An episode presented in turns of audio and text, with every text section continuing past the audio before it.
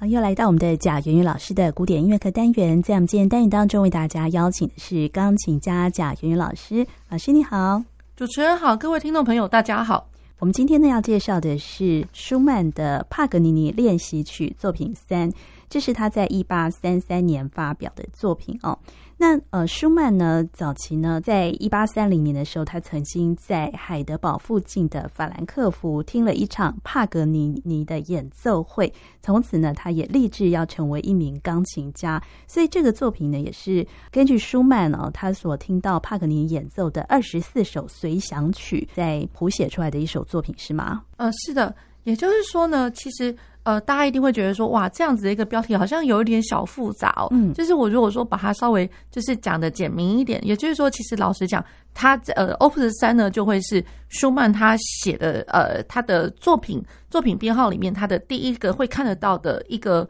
呃练习曲集。哦，这样来讲，只是说他的练习曲呢，它的题材是来自于哪里？也就是说。呃，舒曼他并不是自己，比如说像肖邦他自己有写他自己的这自己的那个练习曲这样子，然后都会有一些就是呃各自独立的一些需要呃达到的一些技术或者说其他的音乐呃音乐素质上面的一个要求哦。那像舒曼的话，那他这个是他的题材是来自于帕格尼尼二十四首帕格尼尼的 Capricci 奇想曲，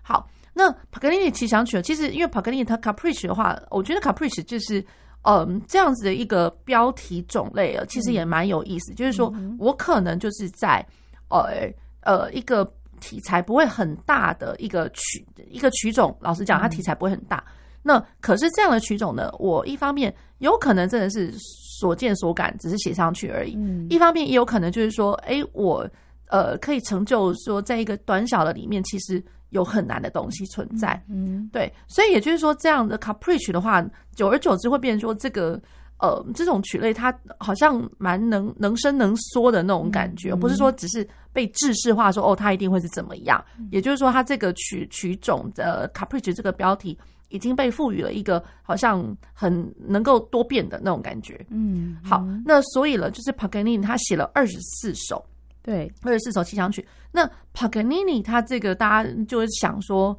诶，他不是钢琴家，对啊，他是小提琴家，意大利小提琴家。是好，那帕格尼尼我们稍微讲一下，他其实他是在一七八二年的时候，他是意大利的、嗯、呃出生的。那然后一八四零年，那其实他也没有活到太久啦，就是在法国过世这样子。一七八二到一八四零，可是他在他有生之年呢，他简直是大家会说他他根本他是不是？跟魔鬼交换灵魂啊，他是是魔鬼的化身呐？嗯、因为帕格感觉上就是他很热爱演奏，而且他也不会很吝啬，就是说他喜欢到处巡回的演出，然后呃很愿意去跟人家分享，诶、欸，他的一些演奏上的热情这样子。嗯、那只是说大家看得到的那个热情哦，久而久之会觉得说，那根本是魔鬼一般，没有一个正常人可以做得到的那种感觉，因为实在是神乎其技来着，而且好像都不会错，而且好像。呃，耐力惊人之类的，哦，是。对，而且他因为他可以负荷得了，就是到处旅行的演出，嗯、那所以他既然能够到处旅行演出，嗯、也就表示说，在他同时期的呃其他音乐家呢，一定都看过他的表演，哦，一定都看看过，那所以他他又表演，然后又表演的。呃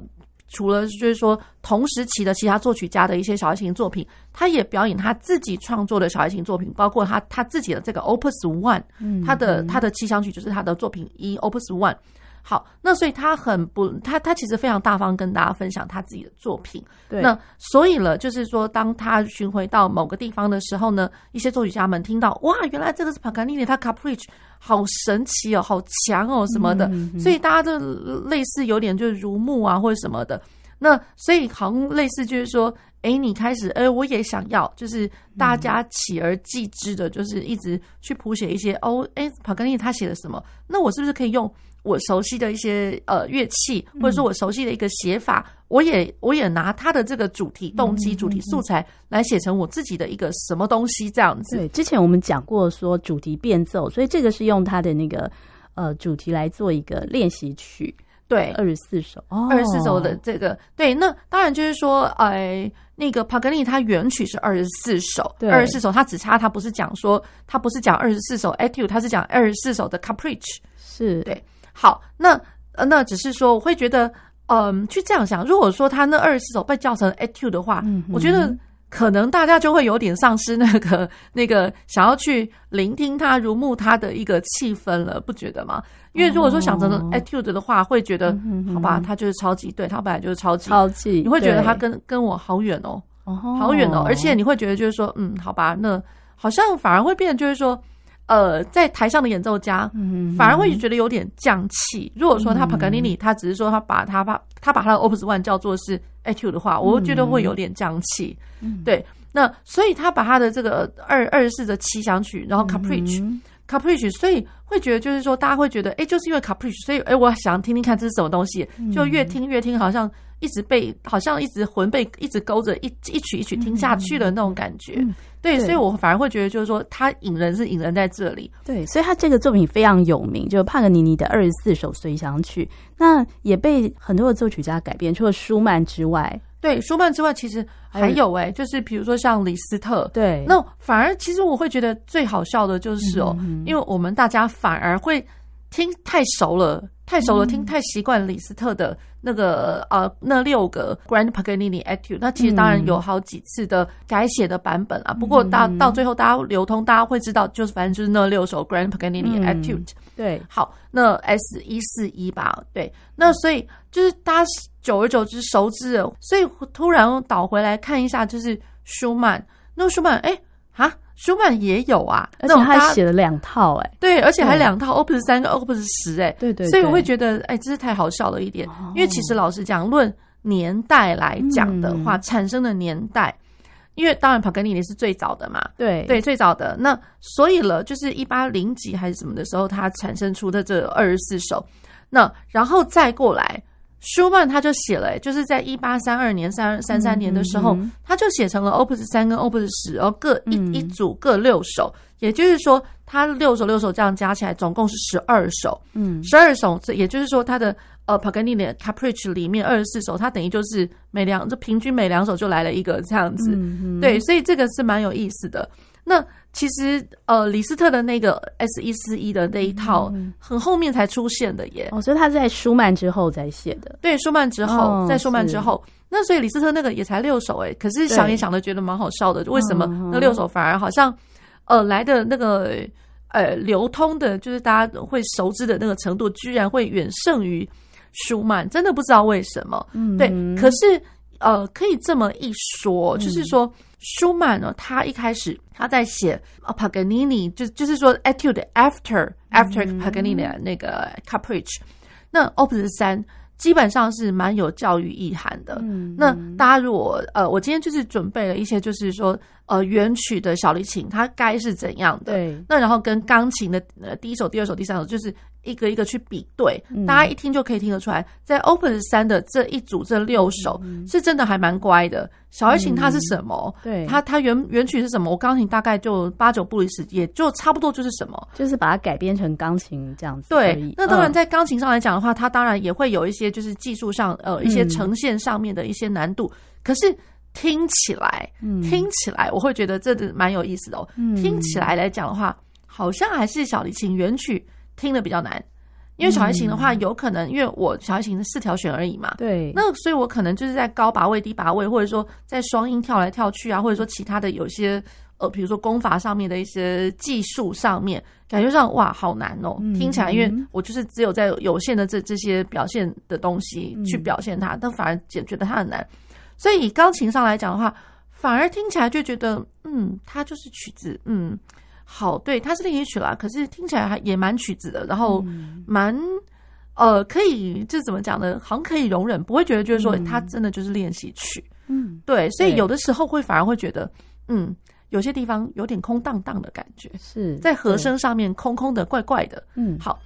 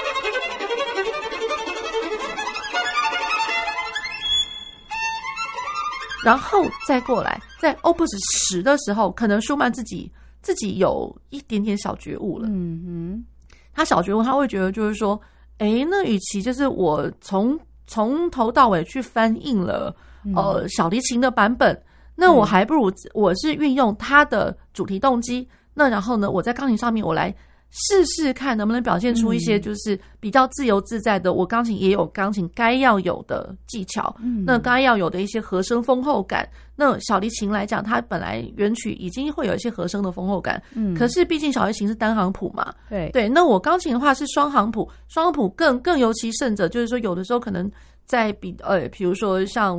有有一些浪漫时期的东西，它甚至是三行谱来着，嗯、也就是说，其实我在音响上或音域上面。我都可以表现的比单行谱来的更多更多，嗯，对，所以舒曼他他的确是觉悟的，Opus 十的时候听起来是比较呃更引人入胜一些。那可是哦，为什么在李斯特的那那六首反而会更加更加的那个更超越，更超越了？哦、真的就是大家会好像第一个想到哦，帕格尼尼、李斯特、帕格尼尼，这个好像就觉得这两个是连接在一起的。对，李斯特那也是比较超技的，是吗？对，它其实是更加超技，哦、更加如果说论技巧上的难度，哦、而且还有一些音乐艺术性上面的表述的话，感觉上李斯特是更胜一筹，哦、而且他很有有办法能够有效的去应用一些，就是说我的一些主题动机，他、嗯、可能不见得会是照顺序来着的、嗯、的这样子的呈现，可是他的我我觉得他的连接方式更加自由自在，对，是。好，那我们现在今天呢，先为大家介绍的就是舒曼的帕格尼尼练习曲作品三哦，就是刚才老师有提到，就是比较有教育意义，而且呢，就是用那个依照原来的曲子，然后再翻译成钢琴的一个感觉哦。那我们就用那个对照欣赏的方式，那我们就先为大家选播的是帕格尼尼的二十四首随想曲的第五首。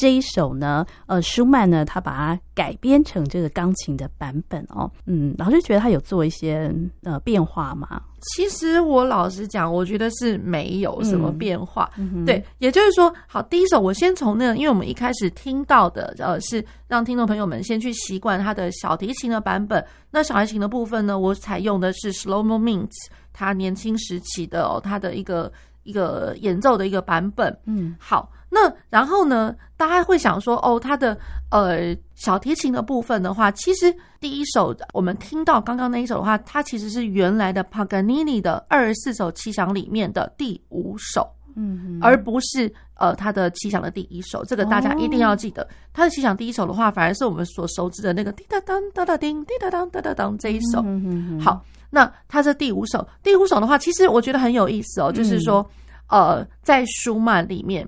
舒曼的他，呃，他的，嗯，他的 Opus 三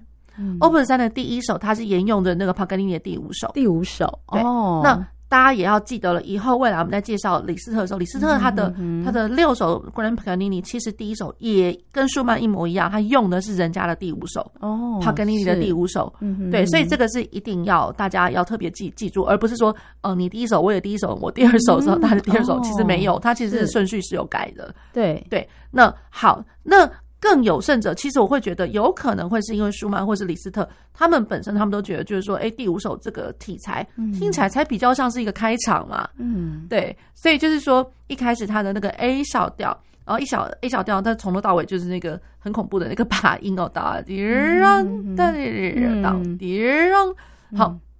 那其实因为音域实在太宽广了，我也实在很难去唱它。好，那可是呢，我会觉得就是说它很好玩哦。觉得前面的那四次啊，根本就好像就是我从最底的那个音，因为我如果是以小提琴来讲的话，大家知道小提琴的那个弦手瑞拉咪，最下面那个是嗦嘛，那嗦，然后我一直放上去，它第一个就是拉，也就是说我小提琴已经是最最底最底很很低的那个音，从底，然后它每一次的上行上去下来上去下来，每一次都在探底的那种感觉，哎，第一次好像我。呃，大概延伸了大概三个八度，然后再过来三个八度之上还有没有啊？还有没有啊？好像一直越探越高，越探越高的那种感觉。所以一开始那四个小节，呃，不是不是四个小节，一开始那四组的那个音型就已经是从最底一路一次一次次的探顶的那种感觉。对，好，那然后再过来它的那个开场白，然后就。结束了之后呢，就是一连串，就是有那个半音阶上去下来，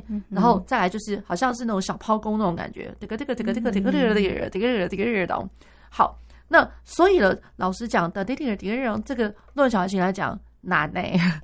难呢，就是说抛弓，然后你又抛弓加上，就是好像我是三个音的呃连，它有那种小小的那个连弓里面的那个小小小断奏那种那种东西，好。那所以呢，它就是一连串，就是我的音就是好像一一路的变化。可是，可是，如果是说以钢琴的版本来讲的话，它前面的四次当然就一样。那可是我们钢琴来说，我们叫我们要弹音阶爬音，真的是这一开始这是最基本的嘛？对，我们从小到大就是音阶爬音，就爬音爬音，就是一直爬上去。所以一开始就很就很像就是练习曲的那个感觉，超级像练习曲，然后它就是一模一样样，就是 copy 完全 copy 的小提琴版本。嗯，可是论小提琴来讲，好像很难。可是你钢琴，我们因为我们就是手指头，我们有十只手指头，就是十只通通都可以动嘛，不像小提琴只能动左手那五只，那那那几只而已嘛。对对，所以会变就是说，我们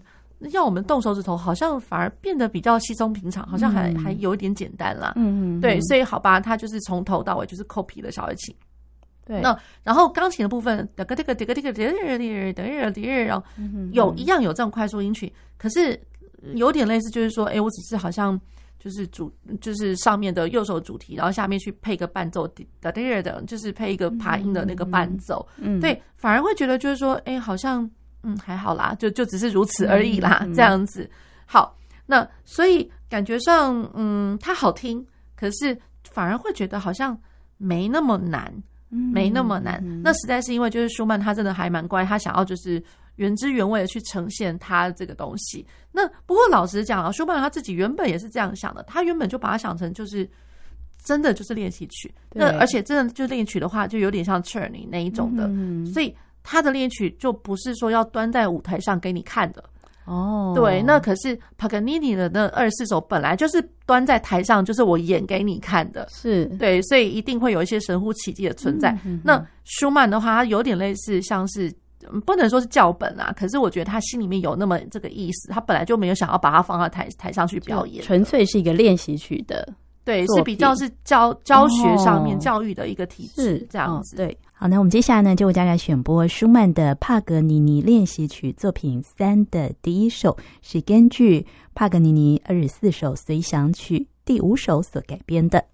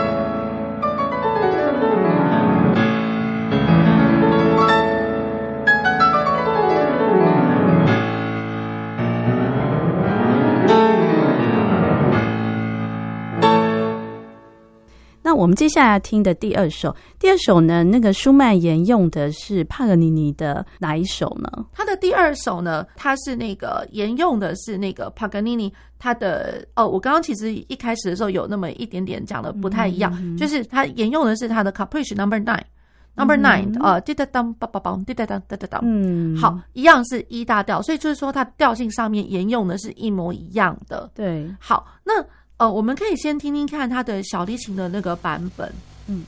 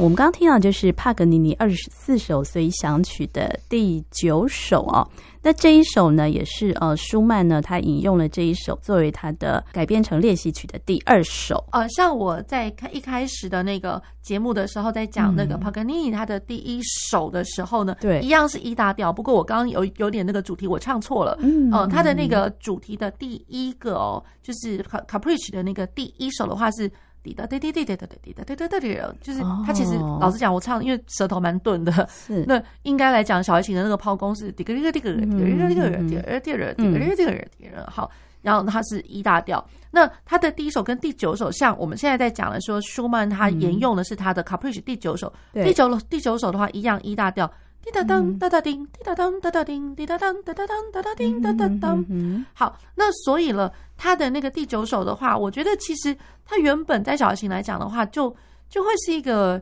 呃蛮，我觉得呃听起来其实是难啦，可是觉得是有那种很小巧、很清新、很可人的那种轻巧的感觉，对，很很好玩的那种感觉。对，好。那虽然就是说小提琴的版本，因为就是因为单声部嘛，单行谱单声部，它就不会有那个下面的那种伴奏的那个部分。嗯，那呃，在呃舒曼或者说在那个呃李斯特的版本里面呢，如果是写到这一首的话，其实很明显都会有那个左手的伴奏嘛。那左手的伴奏，可是感觉上哦，反而就是说，哦，我多出了这个左手的伴奏的出现哦，反而会觉得好像。有那么一点点制约了，他原本该要好像滴答当哒哒叮哒哒当哒哒当，好像原本该有有的那个方向，反而会因为我左手还要再下一个伴奏或者是一个呃强拍的拍点或者是什么的，反而会觉得好像有一点就只能中庸中庸的乖乖的跑，没有办法就是说好像很自由自在，就像马匹般的，就是很就是突然就这样冲出去的那种感觉。对对，所以总觉得啦，他的第二首好像。还蛮乖的，就是还是照着原来的那个小提琴的版本，很忠实的呃，忠实呈现出来，然后类似忠实翻译出来之外呢，然后我再去加上的那个左手的和声的伴奏，嗯嗯嗯嗯、和声的伴奏。那所以了，我会觉得，嗯，感觉上他反而没有想象中的那么的快，而且因为我的左手，我觉得他的下下的那个左手的那个伴奏，我觉得有点，就比如说当滴当当当当当。嘣嘣嘣嘣嘣嘣！我觉得好像左手跟右手有那么一点点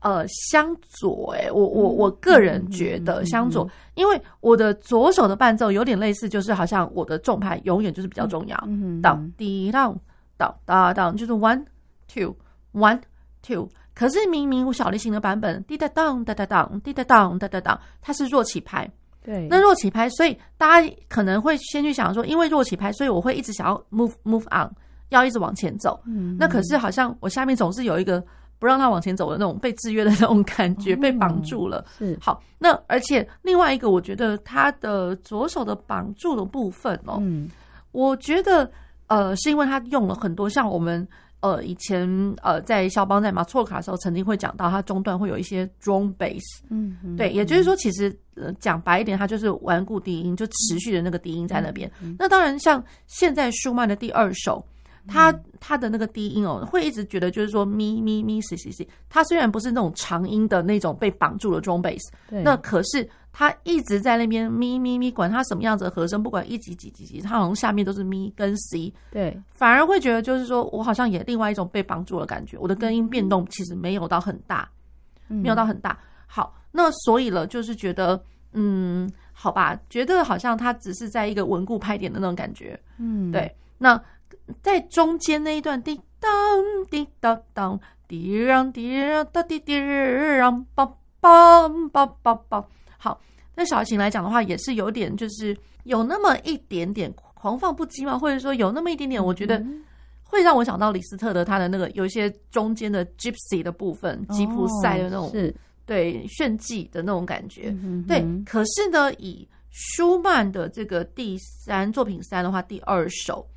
呃，反而会觉得，哎。对，没错，他真的就是照抄小提琴的版本。其实照抄小提琴本小提琴版本的话，就呃，一方面会觉得钢琴怎么那么空啊？哦、因为全部都是在高音域，哎，那个左手下面的东西，哎，怎么怎么不见啊？怎么不见了？哦、他可能为了忠忠于原原谱的翻译，所以也制约钢琴的部分。对，哦、那可是大家。平常像这一首的话，滴答当，滴答当，滴答当，滴答当，那个李斯特的那个，我相信一定很多人都弹过，不管是在舞台上，或者说自己平常考试啊，或者说平平日练习的时候，一定常常练。那其实我会觉得蛮蛮有意思的，以我个人的一个一个想法哦，像我常常我在跟学生在讲，如果说你要练李斯特的那一那一个滴答当，滴答叮，滴答当，哒哒当。我都会跟学生们讲说，麻烦你好好去看一下小提琴的版本，不管是以小提琴的谱子，或者是说你就直接看人家小提琴怎么拉。那呃，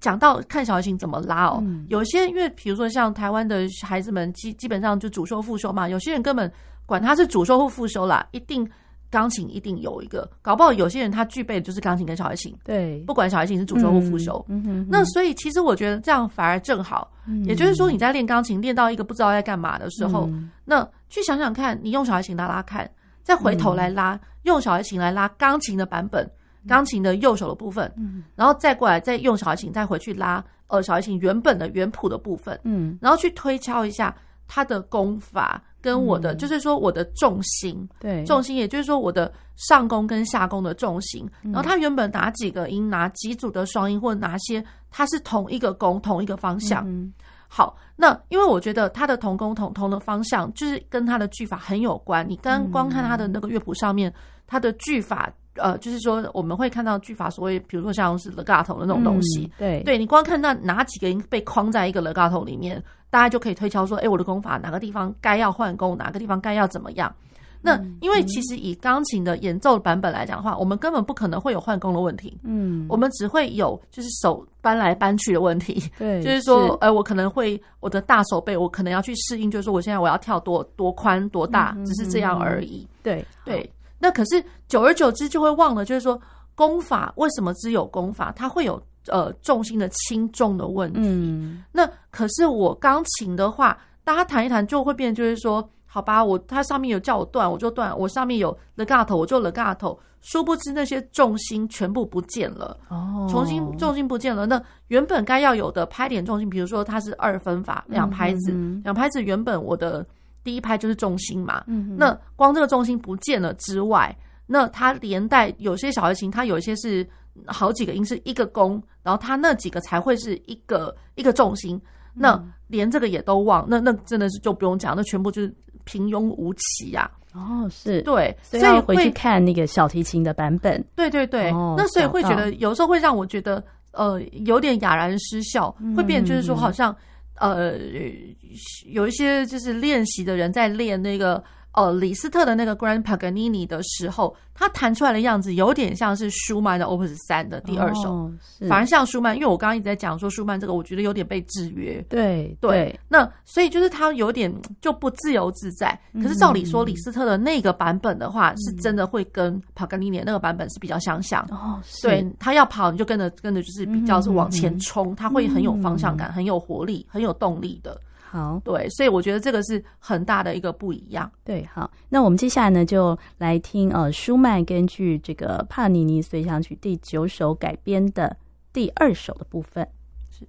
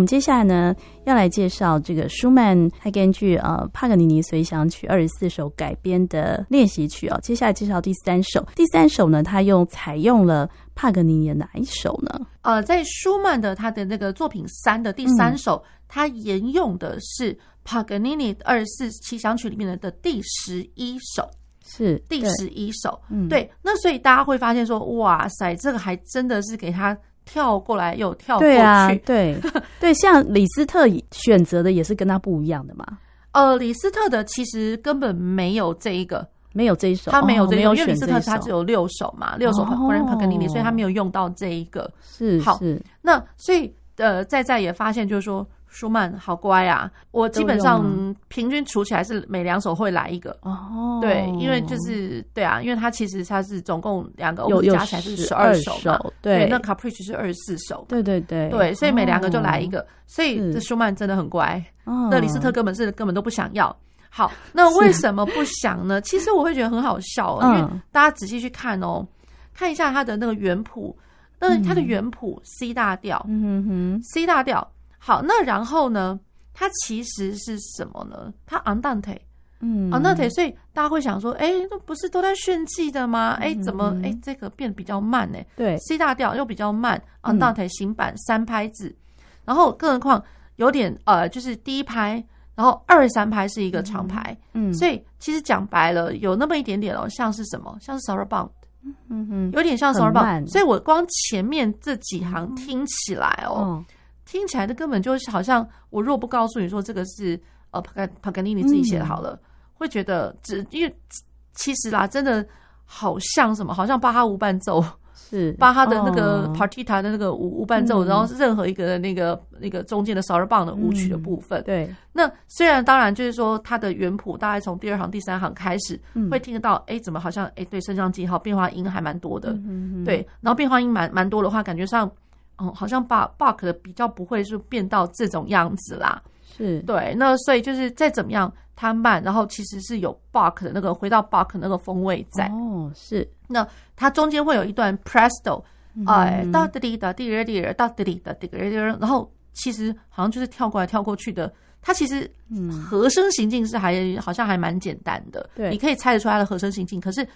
看起来好像就是和声，然后他在做爬音练习的音音高音音域的高低的爬音练习，哦、是对爬音练习，然后他加上附点节奏，然后加上有一些小断奏啊什么之类的。嗯、好，那然后呢，在钢琴的版本哦，钢琴版本其实，哎，我觉得它的像 Sarabande 的那种东西是有，真的还蛮像的。对，只是说钢琴它可能再加上一些些就是。他可能也突然发现说，我好像需要丰厚一点的和声感、嗯、空间感，所以他会加了在左手部分会有那种，比如说呃爬音的让的让的让这种东西。嗯嗯、好，那还有包括就是说我的呃钢琴的部分哦，因为其实有的时候会有那么一点怎么讲，我光一个音下去，它就不会有再有延展性了，不会说像弦乐我一个音拉下去，它其实。我可以做更多的 vibrato，然后去做更丰厚的那个音响，嗯、等于就是说我在还在同一个拍里面，我音都没有变，可是我已经可以做变化。嗯，那可是钢琴因为没有办法做空间上变化，所以在钢琴上面可以听得到，哎，突然会有 trio，嗯，会有 trio。那钢琴的 trio 就是为了就是说我要在这个同一个这个 moment 里面，我想要再去增加呃丰厚感，嗯，那种感觉。嗯，好，那然后呢，钢琴的版本。其实就没有了中间 presto 的部分。哦，所以它的第三首好短啊。哦、是。对，那小提琴的部分，我至少我还有那个我刚刚讲的那个附点节奏的那个和声爬音，嗯、然后断奏的哒哒滴哒滴哒滴哒哒的这种这种东西 presto，所以钢琴是整个没了 presto。哦，对，所以这个是很很有意思的地方，很有趣。对，好，好，我们接下来先为大家选播的是帕格尼尼随想曲的第十一首。根据这首曲子呢，舒曼呢，他把它改编成他的帕格尼尼练习曲的第三首。根